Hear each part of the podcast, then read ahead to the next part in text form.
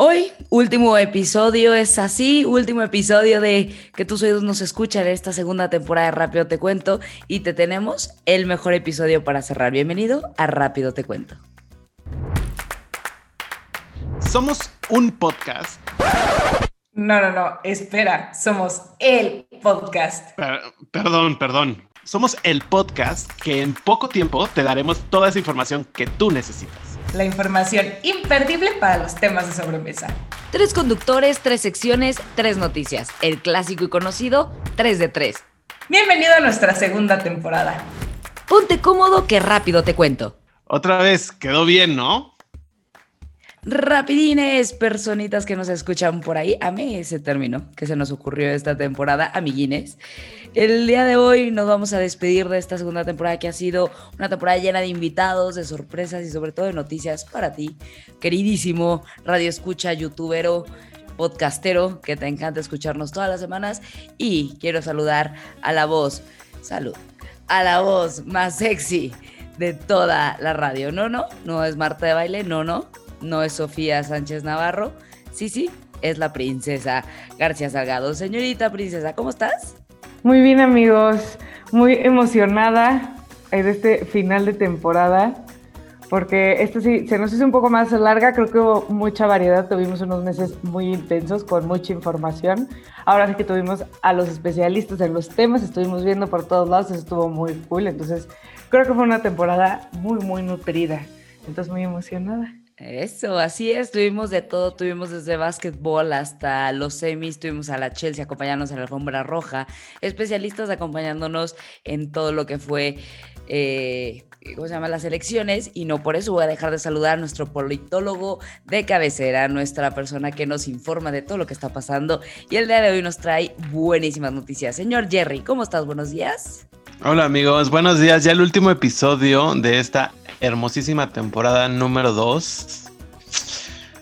Todo, todo, todo se termina y esta temporada llega a su final, pero muy contentos porque fue una gran temporada. Así es, así es. ¿Y por qué no, Jerry, nos quedamos contigo para que nos llenes de esta bonita información que nos traes el día de hoy para estar al top de las top? Claro que sí, claro que sí. Y esta semana, fíjense que la noticia quedará de qué hablar, no solamente esta semana, yo creo que durante dos semanas o una semana más, dependiendo cómo se desarrollan las cosas, son las protestas que pasaron en Cuba el pasado fin de semana. Y estas manifestaciones iniciaron en San Antonio de los Baños, que es una población al suroeste de La Habana. Después de 60 años, esto porque pues hay una dictadura ahí, amigos, no, eh, no se veía ninguna propuesta por una protesta por parte de la población gritando libertad y abajo la dictadura. ¿Qué es lo que pedían en esta protesta? Pedían medicinas, comida y libertad al gobierno. Diferentes medios de comunicación sí pudieron publicar las manifestaciones y también la gente se empezó a dar cuenta debido a que mucha gente lo empezó a publicar en redes sociales, ¿no? Esto antes de que bajaran el internet en la isla, que diferentes organizaciones dijeron que la actividad en el internet bajara después de las, como a las, en la noche, como entre 7 y 9 de la noche. Después estuvo inestable. Y se origina la propuesta. La causa de esto es porque vive en una crisis económica no vivida después de la caída de la Unión Soviética. Y todavía se agravó más por la pandemia del COVID. Eh, como les decía, varias personas se manifestaron en redes sociales como en Instagram, Twitter y Facebook. Y todavía dicen, o sea, reflejaron ahí en estas redes sociales, que los hospitales no tienen recursos, que están saturados y que la variante Delta, pues sí, pues aumentó, ¿verdad? También y le pegó a la isla. Y pues también vamos a hablar de un tema es que se están dando con Tokio, un poco entre las farmacéuticas y la OMS. Eh, justo em, Pfizer solicitó a la FDA y a Estados Unidos realizar una tercera dosis de vacuna para reforzamiento ante las nuevas variantes, como lo que es Delta, ¿no? Entonces están haciendo un estudio y demás. A lo que el presidente de la OMS, de la OMS Tedros Adhanom, mencionó que se deberían enfocar en mejores formas de distribuir la vacuna en lugar de poner una tercera, porque hay muchos países como en África o en la misma Latinoamérica en donde Pfizer no ha llegado. o no ha llegado. Entonces lo que dice es, ve esto como una codicia por parte de las farmacéuticas y también mencionaban que no hay una evidencia científica que demuestre que los boosters, o sea, las terceras dosis, sean necesarias. Entonces, pues ojalá sí tienen su razón, la verdad, estos amiguitos de la OMS. Ya por último, la última noticia de esta segunda temporada y es que las redes sociales de Facebook, Twitter, Google y TikTok presentaron compromisos para que no se tenga acoso en sus plataformas. Así es, amigas.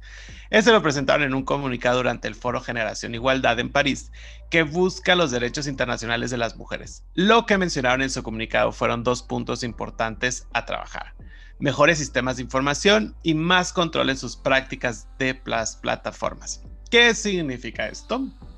Que pueden decidir quiénes, que, o sea, las personas, las mujeres, puedan decidir quiénes acceden a sus contenidos, los que comparten, los que comentan y reaccionan, y también hacer qué hacer, una mejor política de qué hacer cuando sufren de acoso y una manera más sencilla de hacerlo al reportarlo en las plataformas.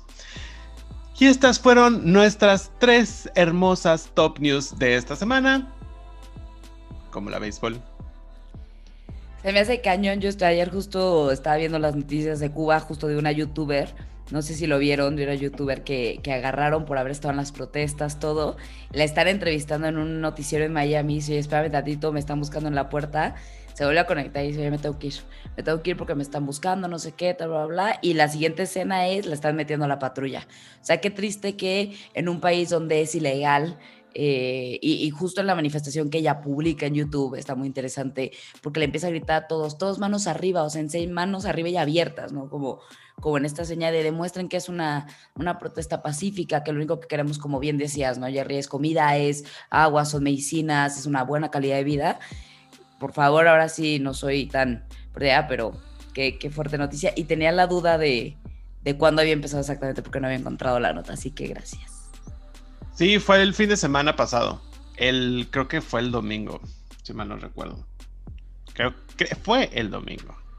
Ahora sí, ya. Sí, porque, pero sí ha dado mucho de qué hablar. Ya está le echa la culpa a Estados Unidos, que Estados Unidos fue el que incentivó, pero pues Estados Unidos dijo, pues la neta estoy muy ocupado en otras cosas, amigo. estoy pendiente de Cuba. Pero sí, así es. ¿Tú cómo lo ves, Fabi Struz?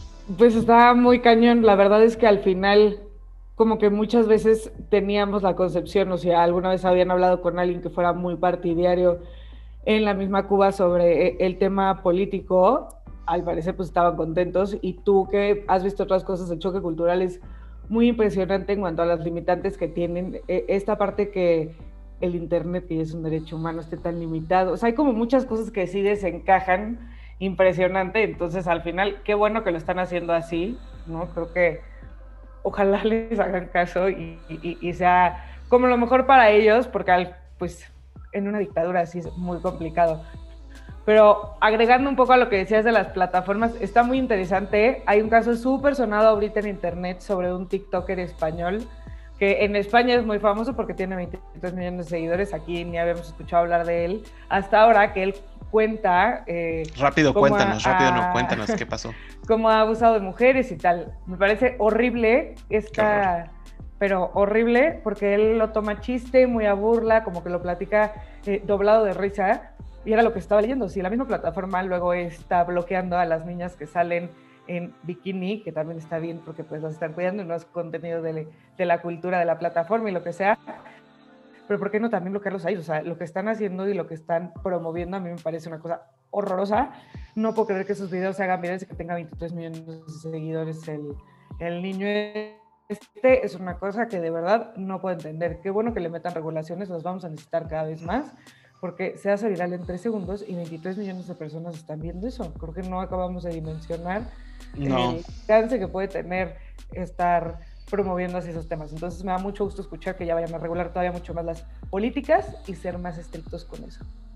Pues sí, así es, amigos. Así es. Tienes toda la boca llena de razón. Pero qué, qué impresionante. ¿Dónde supiste eso lo del TikToker español? anda por todas las redes sociales y lo había leído en, en una de las noticias porque está, o sea, él habla como súper deliberadamente, resulta ser que se dedica a dar tips de sexo y no sé qué, ¿no?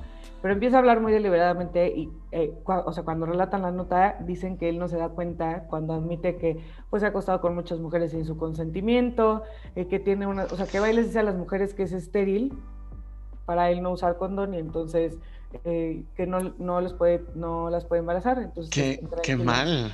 Porque a él no le gusta. O sea, unas cosas que, porque, aparte, porque él esas ideas. O sea, 23 millones de niños, o no sé cuál vaya a ser su porcentaje de, de seguidores hombres en su perfil, pero ¿para qué? Y no lo hayan ni censurado ni nada. Entonces, esto me da mucho gusto. ahorita ya el, internet lo anda cancelando solo. Yo no había escuchado hablar de él nunca hasta que, hasta que pasó esto y empezaron a, a difundir la noticia del perfil de este, de este hombre. Ay, qué cañón y qué fuerte y como siempre les hemos dicho en este programa, hay que, hay que ser muy claros y muy pues tenemos una responsabilidad en el momento en el que pones post y en el momento en el que pones send y en el momento en el que, o sea, desde lo que subimos decimos y dejamos de hacer. Así que, mi Jerry, muchas gracias. Eh, ya también habíamos subido un poco estos días sobre esta tercera dosis ya para Israel, donde Israel va a poner la tercera dosis ya confirmada de Pfizer y se pasó por el arco del triunfo a la OMS. Así que coméntenos en redes sociales qué opinas de estas top news. Es un lujo o una necesidad la tercera dosis de Pfizer. Muy bien, entonces vámonos a la siguiente sección porque quiero quitar este mal sabor de boca que nos deja, no, no tú Jerry, el mundo. No tú, tú nos viniste a aportar lo que nos deja el mundo. Y me voy a ir con mi, con mi sección para cerrar con también el tema de la sobremesa, pero me digo, más bien, me voy yo con temas de sobremesa y les traigo tres noticias que ustedes dos también los va a dejar como para tener temas ahí de qué hablar. Voy a arrancar con la primera. Fíjense que en Dinamarca hay unas librerías que abrieron que se llaman, lo voy a decir en inglés, The Human Library. Así es. ¿De qué trata esta librería? Fíjense que en vez de poder comprar un libro o tomar prestado un libro como funciona en ciertas librerías, aquí puedes escuchar historias de vida por 30 minutos. Así es, la idea de esto es luchar contra los prejuicios. Es decir, tú te puedes sentar en una mesa con, bueno, unos silloncitos con una persona y hay de diferentes, o sea, cada persona tiene su título al lado, que puede decir eh, desempleado, refugiado, bipolar. Eh, entonces tú te sientas durante 30 minutos y escuchas la historia de vida de esta. Aquí toda la idea va para que un libro no se puede juzgar desde su portada. Esta iniciativa está dando vueltas a partir de todo el mundo, tratando de darle a la gente la idea de no hay que juzgar a un libro por su portada y no conocemos la historia detrás de cada persona. Se me hace una idea increíble este Dinamarca, ya tienen diferentes ciudades y ojalá algún día llegue aquí. No puedes, eh, o sea, al final te van como campanita, te ponen campanita y te cambias y te rotas de mesa a la que tú quieras, ¿no? Pero se me hace bastante interesante cómo, pues sí, luchar contra esta parte de lo que es el prejuicio humano sin saber por qué están pasando las cosas en las demás personas. Y me voy a la siguiente noticia que me dio entre risa y, no. Fíjense que Alemania va a juzgar a un hombre de 84 años por esconder un tanque de guerra nazi en su sótano. Así es, como lo escuchas, mi queridísimo Rapidín, Rapidillo, no Rapidín, escucho muy feo, Rapidillo. Un adulto de 84 años guardaba un tanque de guerra nazi y algunas armas en su sótano que pues será llevado a la justicia. Porque desde hace 76 años, eh, que fue el, final de la Segunda Guerra Mundial y la rendición del Tercer Reich, eh, Alemania continúa haciendo una carrera contra el tiempo para juzgar a los últimos autores del crimen de la guerra nazi. Este señor hombrecito, recordemos, perdón, el último juicio que fue al exsecretario de 95 años, que elaboró en un campo de concentración y un hombre de 84, eh, que era eh, juez de, bueno, perdón, vigilante de un campo de concentración, pues bueno, ahora viene otra persona de 84 años que posee un arsenal.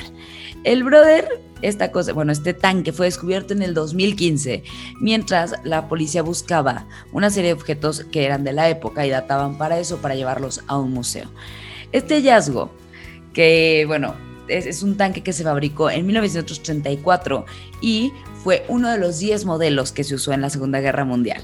Este vehículo, que pesa 5 toneladas y tiene 4 metros de largo, estaba en el sótano de Kiel eh, bueno, es la ciudad, el norte de Alemania. Y este señor decía que lo encontró en una venda de garage en el Reino Unido. Tenía muchísimas armas, además que estas armas no funcionaban en lo más mínimo, pero el señor metió un tanque de guerra de 5 toneladas en su sótano. Tuvieron que ocupar a 20 hombres para poderlo sacar y llevárselo a un museo de reliquias. Este hombre será juzgado, aunque no tiene ni vela en el entierro porque ni de la gente naciera, pero por andar de coleccionista, ahí le va y le va a caer el tanquecillo, tal cual, el tanquecillo en su en su pésame. Ojalá no le vaya muy mal como le ha ido a todos los nazis, bueno, ex nazis, por esta parte. Y voy a ir con la última, esto está buenísimo. Si tú estás harto de tu trabajo, si tú ya no sabes si no quieres trabajar en donde estás, tranquilo, tranquilo millennial, que ya quieres renunciar después de tus tres días laborales, te tengo tu siguiente trabajo. Les voy a contar rápido de los trabajos más extraños del mundo, pero que son los mejor pagados. Ahí va el primero. Abrazador profesional. O oh, sí, o si existe una carrera de abrazador profesional donde las agencias te pagan alrededor de 150 euros por 8 horas de trabajo, pero hay clientes sobre todo en Alemania, Países Bajos y el este de Europa donde pagan 500 euros diarios simplemente por tenerte ahí sentadito para en el momento en el que yo necesite un abrazo.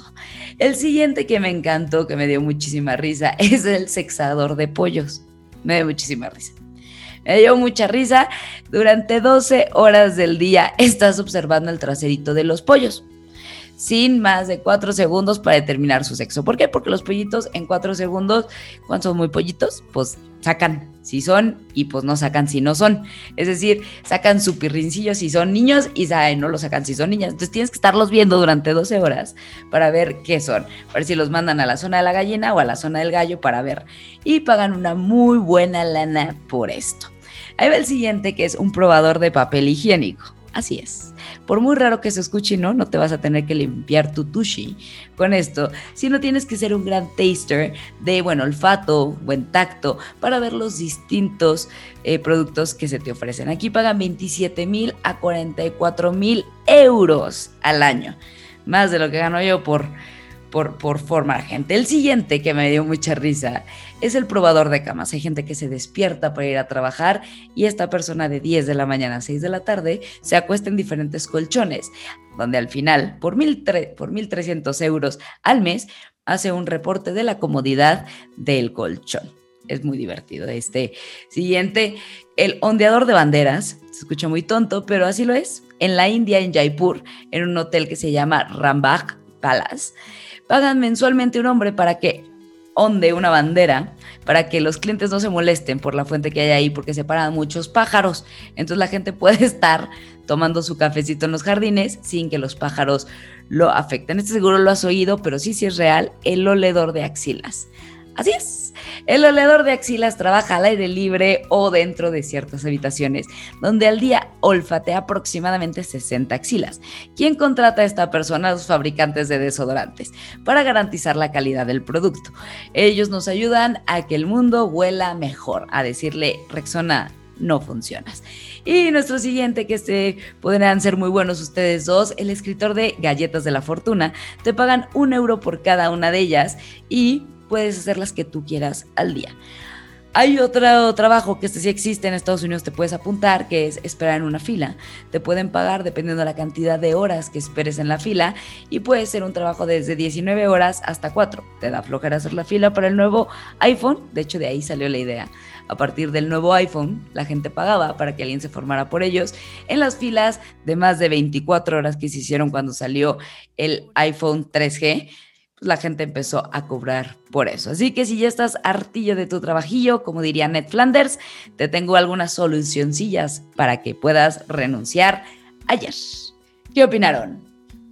Vamos a renunciar hoy. Hay unos trabajos muy espectaculares. Digo, definitivamente el de las axilas no, no, mm, no serviría mucho para ese. Tampoco Catador de axilas. Sí, tampoco serviría mucho para el de los abrazos porque iba a haber un punto que le iba a decir, no, por favor, ya. Ya. Pero... Deja de ser needy. Fíjate que pensé eso, o sea, y era algo que te, que, te iba a preguntar, que tú no eres tan abraza, o sea, no te gusta el abrazar tanto, ¿no? El contacto físico. No, la verdad es que no. No, o sea, como que no soy de o sea, no contacto físico en ese sentido, a lo mejor y con su novio si quiere el contacto físico, o sea, no se asusten. Pero sí, me refiero de que, la toquen. Exactamente, o sea, pero como que aprecias mucho tu mi espacio personal. Tu espacio personal. tuvieron que decir que no estuviera diciendo que no me gustaba que me tocaran porque yo antes directo decía, es que no me gusta que me toquen. Y me dijeron, no puedes estar diciendo eso porque entonces la gente de verdad va a pensar que no se te puede ni acercar y, y los hombres también, también, van a decir de no, pues gracias. Entonces, sí, sí, sí me gusta abrazar, sí me gustan los abrazos, pero sí me gusta también muchísimo mi espacio personal. Entonces, sí, soy como muy selecta de puede estar, por ejemplo, yo. Claro, mi papá que es una almohada encima de él todo el día sin problema alguno. Yo él también. Sería muy bueno para ese trabajo, sí, sería muy bueno. Ah, Fíjate que sí. Recomiéndalo, recomiéndalo. Pero a mí me pareció entretenidísimo el de los pollitos. El de los pollitos. Ay, de los pollitos. Está ese muy simpático, pero también todas las noticias me encantaron. Eso de conocer las historias de las otras personas, yo que soy de indagar en eso, ese, ese es un gran plan. Fíjate Así que es. sí. A mí me gustó Imagínate que, muchísimo. te pregunten, ¿qué, qué haces? Soy catador ¿Cuál de sería tu- axilas. Deja eso. ¿Sabes a mí que me gustó mucho La noticia de, de- de la librería? ¿Tú qué te pondrías de título? Se hizo muy interesante. Ay. ¿Tú qué te pondrías de título al lado? Se me hizo muy interesante. Pues sí, claro, desempleados, te ponía los ejemplos, ¿no? Hay desempleados, este, veterano de guerra, tal. ¿Qué nos ponemos? ¿Tú Yo qué te estaría ciencia ficción. No, Yo sí- seguro O sea, te irías al espacio.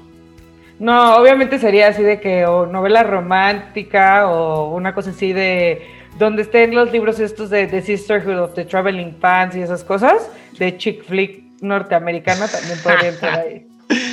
Oye, sí, hablando del espacio, ¿sí viste que ya hubo el primer vuelo comercial?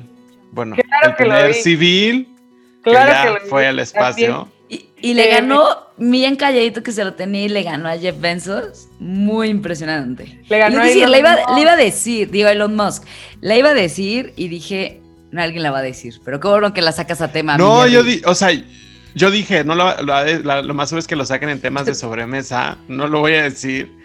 Este, pero sí, este cuate literal ya, o sea, ya llegó, o sea, ya hubo la primer, las primeras, los primeros civiles que fueron al espacio.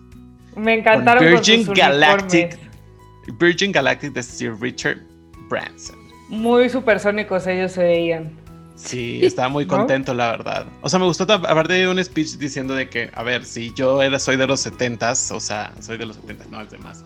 Si yo tengo esta edad y llegué al espacio a mi edad, o sea, ahora imagínate lo que pueden llegar a ser las generaciones más jóvenes. Está muy padre eso, me gustó mucho. Y subió su video y se escucha su narrativa de Sí, aquí desde que estamos llegando, está muy cañón. La verdad es que sí está muy padre. Y han salido ahora, ahora resulta que todo el mundo es bien fan del espacio, entonces claro que han salido ahora miles de cosas. sí. De que si la primera pareja de astronautas que se casó y no dijo para irse al espacio juntos y, y hay muchas cosas muy divertidas. Pues ahora a ver qué tal le va a Elon. Elon Musk. Ay, ah, no, al otro. Al Jeff A Jeff Bezos. Bezos. Que ese que sí le va a ser el primer boleto comprado para ir al espacio. Pero lo compró el otro dueño. Lo no, no, compró- no, porque hizo Este es una. Lo, o sea, él está haciendo eso, pero él, uno de los lugares lo pusieron en, en subasta. Entonces es el primer boleto comprado al espacio. Por eso, él lo 28 compró. El, millones de dólares. Ah, pero nuestro otro el amigo- Virgin es nuestro, es dueño. Es dueño Ajá. de la aeronave que fue. No, no, no. A ver, otra vez. Blue Origin es de él y él se va a ir y él es, se va a ir junto con su hermano y se Ah, va ok, a ir con ok. otro astronauta de, de- de 80 años. Y dentro del mismo espacio, o sea, dentro del mismo cápsula, porque ellos van con cápsula, uno de los espacios sí se vendió y es el primer boleto comprado, se podría decir, de para ir al espacio. Y costó 28 millones de dólares. Ajá, pero lo compró un civil. un civil, un civil. Ajá, normal, es lo que decimos, lo compró un civil y este señor es al final dueño. Ajá, sí, pero pues Ajá. lo quiere comercializar. Es- Imagínate qué padre ser amigo así del O sea, el señor siguiente Virgin paso de. es así. Ay, ¿qué vas a hacer el fin? ¿Nos vamos al espacio? Ay, no sé, es que hay que ir al cine. Exacto, cuando te vas a poder decirles a tus amigos en vez de te invito a Valle, pues vamos a dar una vuelta por Neptuno. Vamos a, dar una- vamos a orbitar la Tierra, vente, Kyle. Tú sí irías. Cool. Yo sí. Sin A mí me da un poco de ansiedad, un poco.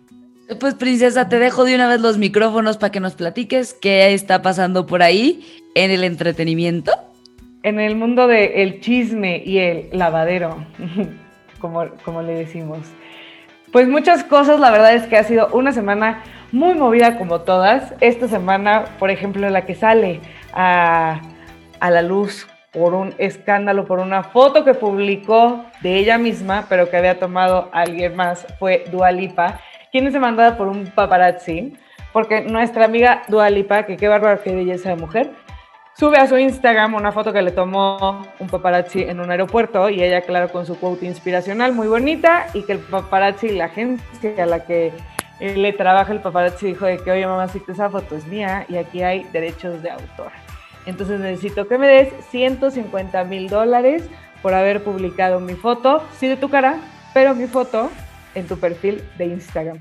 Esto no solo fue parar en que dijeran de oye la multa, ya se fue a los tribunales. Como sabemos, sí, sí existe un tema importante en torno a los eh, derechos de autor, pero pues a mí en lo personal me parece ridiculísimo de tú sí puedes invadir su justo su espacio personal, su vida, puedes estar publicando su cara, pero ella no puede publicar la foto que tú le tomaste en su perfil. La agencia eh, alega que al final ella está haciendo dinero con esa foto porque su perfil promociona su música, promociona sus conciertos, entonces para ella eso genera un ingreso, por lo cual está lucrando con la foto de este paparazzi.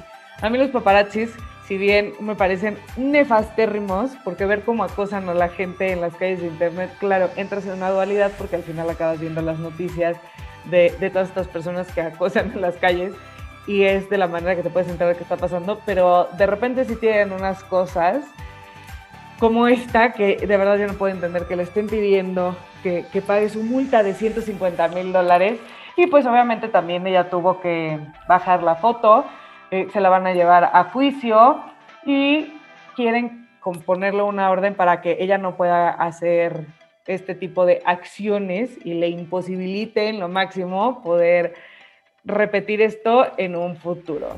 Entonces, eh, en el 2021 las autoridades pues ya le concedieron a la agencia los derechos de autor de la foto. No pinta bien para ella, que me parece de verdad ridículo. Veremos en qué para esta demanda hacia Dua Lipa. Y otra que tiene un imperio, y que digo imperio porque yo sí quisiera ser ella el día de hoy, nuestra queridísima Stormy que de tres años ya va a lanzar su marca secreta. Tiene su oficina en los, los headquarters de su mamá. Hay un video en YouTube que está, si tienen mucho tiempo libre, muy interesante de ver en un tour que hace Kylie Jenner por sus oficinas. Y entonces ella les va enseñando así de, ah, sí, mira, aquí en mi recepción y aquí en mi coffee break y aquí. Y tiene un espacio, esta magnate de 23 años, en donde ella atiende a su hija. Así como tiene un espacio, pues la Stormy ya tiene su oficina. Uno aquí en su home office, batallando con el ladrido del perro, con la licuadora, pero Stormy tiene su oficina. Eh, esta única hija de Kylie Jenner con el rapero Travis Scott, pues está como catalogada así para ser una de las grandes herederas de este imperio. Ya había hecho ella su colaboración con Kylie Cosmetics de sus colores favoritos y ahora ella ha inspirado a su mamá a sacar una nueva marca secreta que se va a llamar Kylie Baby. Todavía no se conoce mucho, generalmente por ahí nos andan dando pistas en el internet de lo que vaya a ir esta, esta como su marca o lo que vaya a sacar Kylie. Ahora todavía no tenemos los datos. Lo que sí es que sabemos que va a sacar también que si su carriola, su pañalera, muchas cosas inspiradas desde que pues ella se hizo mamá como para poder compartir eh, esta etapa de su vida de, otra manera con estos nuevos productos. Entonces, a quien le dé mucha curiosidad cómo son las oficinas de Kylie Jenner y de Stormy, no solo le podemos envidiar el tremendo closet y bolsas que tiene Stormy, sino que ahora también ella ya es, pero CEO de su empresa, en su oficina en donde ella se ocupa de sus labores como tomar su siesta y unas cosas bien importantes que hace la Stormy. Yo creo que ella de verdad aporta muchísimo a la empresa en las juntas de consejo, me imagino, pero pues veremos en qué, en qué depara esta, esta gran pequeña magnate. Qué bueno que no es mi amiga, porque sí me daría muchísima envidia. O sea, nada más de verla y decir a tus tres años ya, pues como que tiene bastante la vida solucionada esta. Pero bueno, eh, que siga teniendo muchos éxitos esta gran magnate del maquillaje y ahora a ver cómo le va en su nueva incursión con los artículos de bebés. Y otra gran noticia que está muy chistoso es que, como saben, ya se va a conocer la lista de nominados de los Emmys y si no lo saben, ya lo escuchaste. Eh, una gran sorpresa para los nominados de los Emmys es que los que están súper, súper rompiendo esquemas en todo lo que habíamos visto antes son todas las plataformas de streaming, entre ellas Netflix y Disney Plus. Netflix tiene 42 nominaciones por The Crown, pero Disney Plus tiene las mismas nominaciones por Mandalorian. Entonces va a estar muy interesante. Obviamente venimos de este año atípico y de este nuevo consumo de los contenidos y pues es una gran sorpresa para los Emmys poder tener todo este, este tema de stream dentro de sus nominaciones. Pero eso no es lo más sorprendente.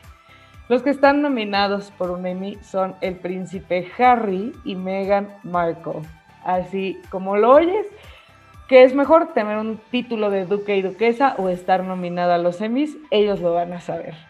Como bien recuerdan, porque aquí también lo platicamos en la entrevista que tuvieron con Oprah Winfrey, es válida para esta nominación a los Emmys 2021 en la categoría de mejor serie no ficción o es, eh, special host. El especial está nominado junto con programas como My Next Guest Needs No Introduction de David Letterman, leyenda de la televisión de Estados Unidos. Eh, otros como pueden ser eh, Searching for Italy y hay muchos, varios que no, no, he visto. El de David Letterman sí lo conocía, los demás no, pero ahí es en donde entra la nominación para los duques. Entonces va a estar muy chistoso porque eh, no solo a raíz de esta entrevista ellos pudieron sacar otros proyectos como lo fue la fundación, como lo es el programa que tienen en Apple Plus, nuestra querida Oprah con El Príncipe en su serie documental donde hablan sobre la salud mental, también tuvieron ahí su libro para niños, o sea, esto le desencadenó a estos duques pues mucho trabajo, ¿no? Eh, mucho, mucha fama en este tema porque sí estuvieron súper posicionados. Ahora con esto de los semis creo que va a estar más entretenido porque cuando nos hubiéramos imaginado tener a la realeza nominada en los semis. Y ahora la que sí ya ha dado un poquito, porque no mucho sigue manteniéndose muy hermética, declaraciones de esta entrevista fue Meghan Markle, en donde ella platica que pues al final ella venía a ser súper independiente, nadie la limitaba, era una persona libre y feliz, y entra otra estructura completamente diferente, en donde de verdad estaban muy limitados por muchos lados. Si bien escucharon la entrevista, hablaron sobre si el color del piel del niño, que si los hacían sentir bien o regular, todas estas diferencias que tuvieron con ellos. Y dice nuestra amiga Megan que al final también para ellos fue un tema de, de, liberación y de poder decir, pues sí estoy listo para hablar y decidir por ti mismo y ser capaz de tomar una decisión por tu cuenta y poder hablar por ti mismo sin que nadie te esté dando, marcando la pauta, dando instrucciones. Entonces, está, me pareció como muy chistoso porque al final de una entrevista y ya nominado sale mi. Entonces, pues veremos en qué depara esta entrevista que yo creo que sí se lo va a dar porque todo el mundo estuvo pegadísimo viendo las declaraciones. Fue una entrevista fuerte, muy reveladora. Entonces, pues no sé si de Levi porque sé que hay demasiado trabajo detrás de esto, pero que vale la pena reconocer el trabajo que hicieron, vale la pena. Fíjate que no sé si se llevaron el Emmy para no romperlo políticamente correcto con Inglaterra, pero qué chistoso decir, soy Meghan Markle, soy actriz y gané un Emmy por una entrevista que hice con mi esposo de la realeza acabándome a la reina. Dices, hermana, ni Suits ha tenido una nominación en su historia, ¿sabes? O sea, de, o sea, soy actriz y tengo un Emmy, ya sabes, o sea, como que qué... ¿Y por qué es tu Emmy? ¿Y por, qué es tu Emmy? sí, sí, sí, sí, por amarnar de la abuela de mi, no, de mi esposo. No, habló de la, de la firm, de, o sea, de la abuela sí, ahí se le cuadraron. A la abuela Ah, sí, sí, la quieren, pero... A la familia real, o sea, fue como la institución real. Ajá, pero es más padre el chisme de decir que hablaron Sí, mal de la mal de familia. la Y al abuela. final, perdón, la cabeza de The Frame. No Sí, digo la familia, la sí mamá. La cabeza, ¿eh?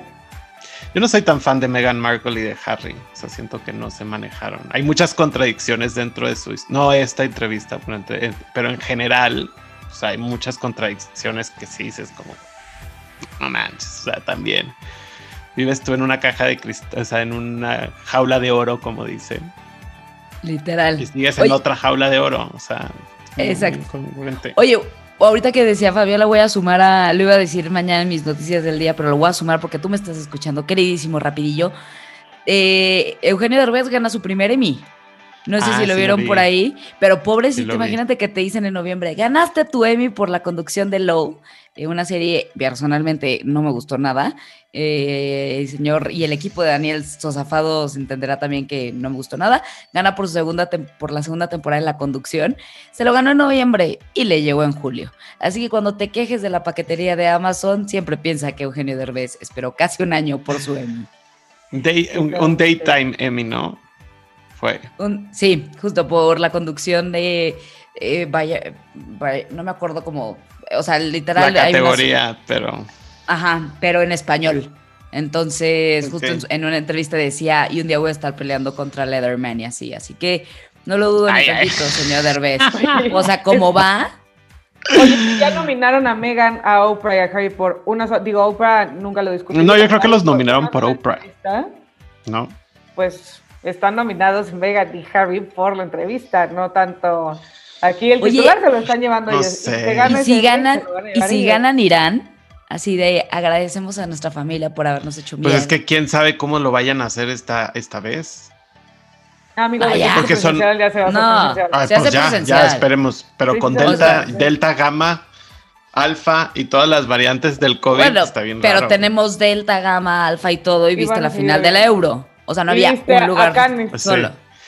Y la princesa y la duquesa de Cambridge ahora está aislada por COVID, amigos, porque también fue a Wimbledon. Entonces, Eso va a seguir pasando, eso es lo Mm. Va a seguir que pasando, literal. de, ah, ya salió bueno, pues sí, ahora va a tener que estar en cuarentenado. En Cannes, lleno. Y lo empezamos a ver ya desde hace meses con el Super Bowl, los partidos han estado llenos. sí.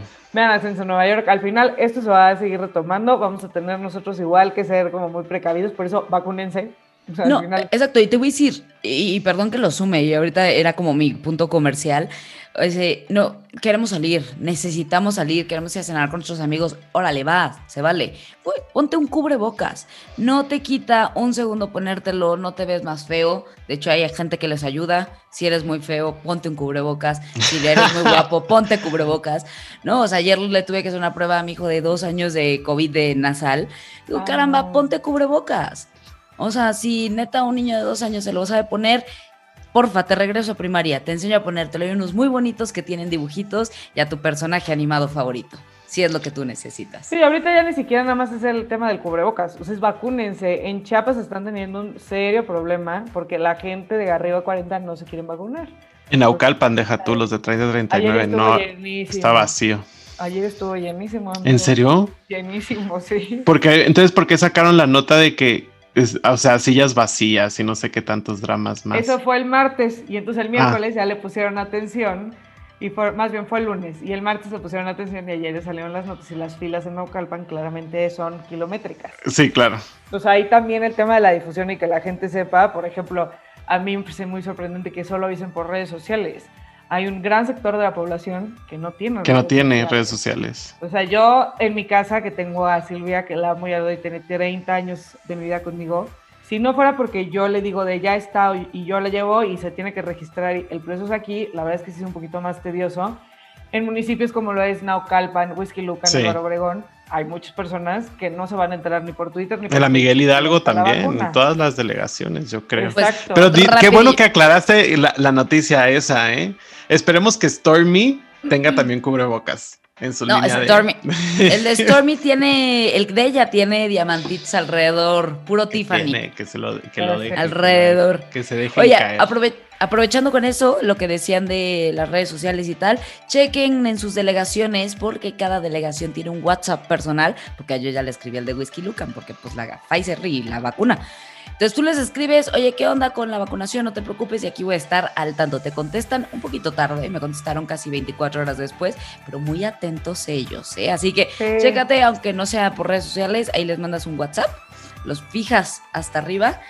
Y pues nada, oigan, sí quiero darle un momento a este último episodio para que cada uno de sus palabras de cierre a este último episodio. Entonces voy a empezar por el orden donde estábamos. Fabis, un último adiós para la siguiente temporada.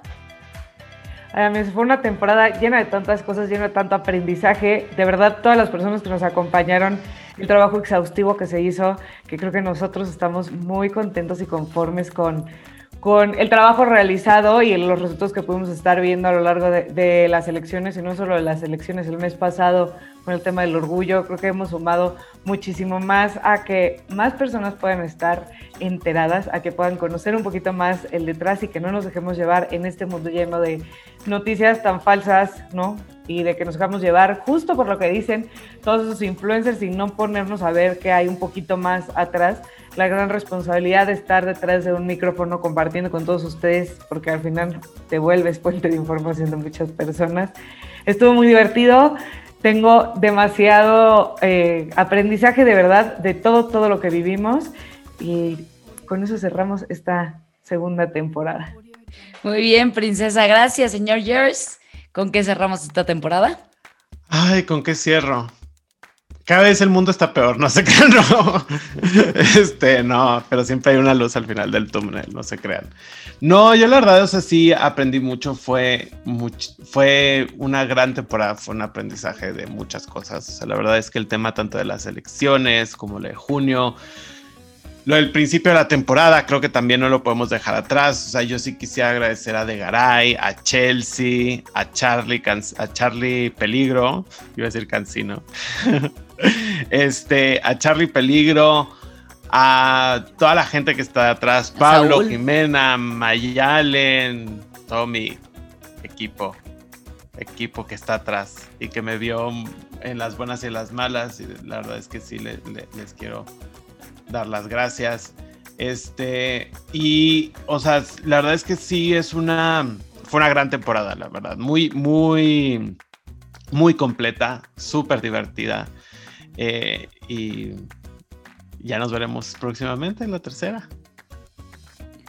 Así es, así es. Muchísimas gracias. Yo quiero agradecer a este equipazo porque detrás de cada post que ves hay una estrategia de estas dos cabezas maestras que tengo enfrente de mí, al señor Gerardo López y a la señorita Fabiola García, de verdad que hacen una estrategia increíble. Nuestro eh, productor recordatorio y apoyador todo el tiempo al señor Jerry, que siempre nos apoya en el Niñas Tienen que hacer esto, porque a mí si no me dicen dónde está mi cabeza no está. Así que gracias, fue una temporada padrísima, yo me divertí un buen, desde el Super Bowl, los semis, los, digo, eh, los Golden Globe, los Oscars, eh, como bien decían Chelsea, nuestras mesas, todas las mesas que tuvimos en el tema de política. Se viene con todo la próxima temporada. Les tenemos una cantidad de sorpresas que se van para atrás. Escríbanos en redes sociales, suscríbanse, les vamos a seguir dando información estas dos semanitas que nos vamos de vacaciones a nuestros trabajos, pero nos vamos de vacaciones, ¿no? Nos damos un break mutuamente. Quiero agradecer a nuestros eh, fans ocultos ¿no? Que en mi caso de repente salen por ahí, Pili, Cajal, gracias, hasta Argentina, señor Valentín, gracias.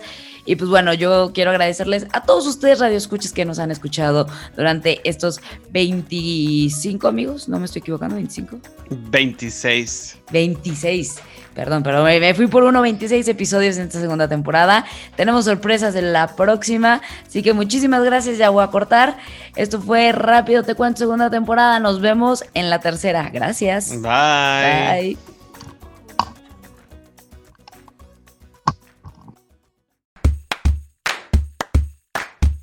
Ahora ya tienes temas de conversación para impresionar a tu suegro, tu suegra o quien sea necesario. Síguenos en todas nuestras redes sociales como arroba rápido te cuento. Esta fue una producción de Rápido Te Cuento.